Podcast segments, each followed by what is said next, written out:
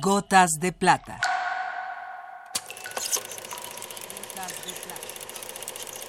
El cine en dosis homeopáticas.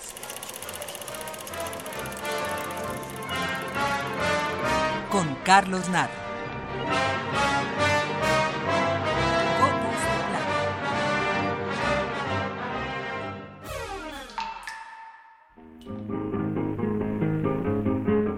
En el año de 1936, el cine mexicano ya había alcanzado un cierto desarrollo. Algunas de sus películas más notables ya habían sido filmadas. La insólita Dos monjes de Juan Bustillo Oro y esa indudable obra maestra de Fernando de Fuentes, que es El compadre Mendoza. El cine mexicano de los años 30 había alcanzado su madurez artística y después de 40 años de presencia en el país, técnicamente también estaba listo para el nacimiento de la industria. Allá en el Rancho Grande, dirigida por Fernando de Fuentes, es la primera película mexicana que tiene éxito internacional, lo que repercute en un incremento de la producción, por lo cual se le considera como la película que da nacimiento a la industria cinematográfica nacional.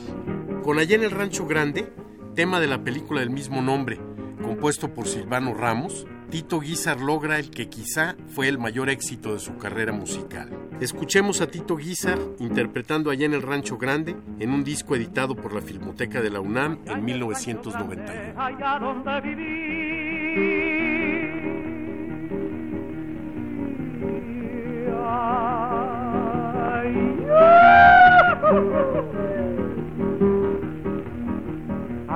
Rancherita que alegre me decía, que alegre me decía.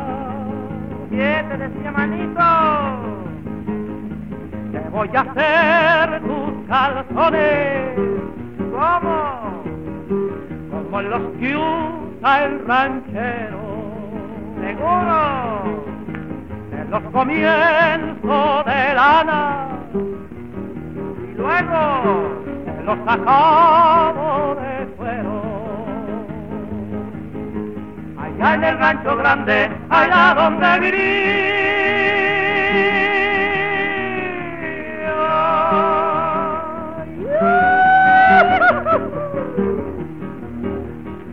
Había una rancherita que alegre me decía, que alegre me decía. Ay, qué te decía manito, y pasen para adentro que estoy vivito.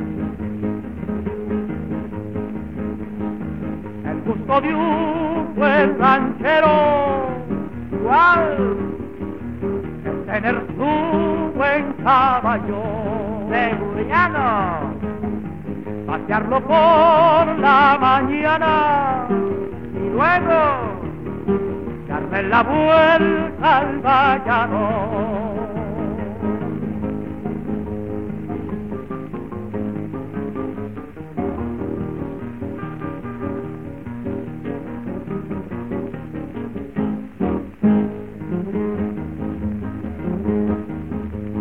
Allá en el rancho grande, allá donde vivía.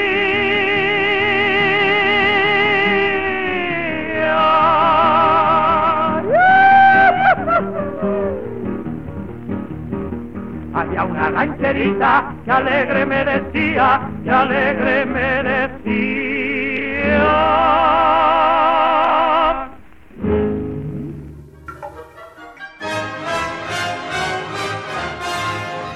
Hasta aquí la dosis de hoy. Gotas de plata. Gotas de plata.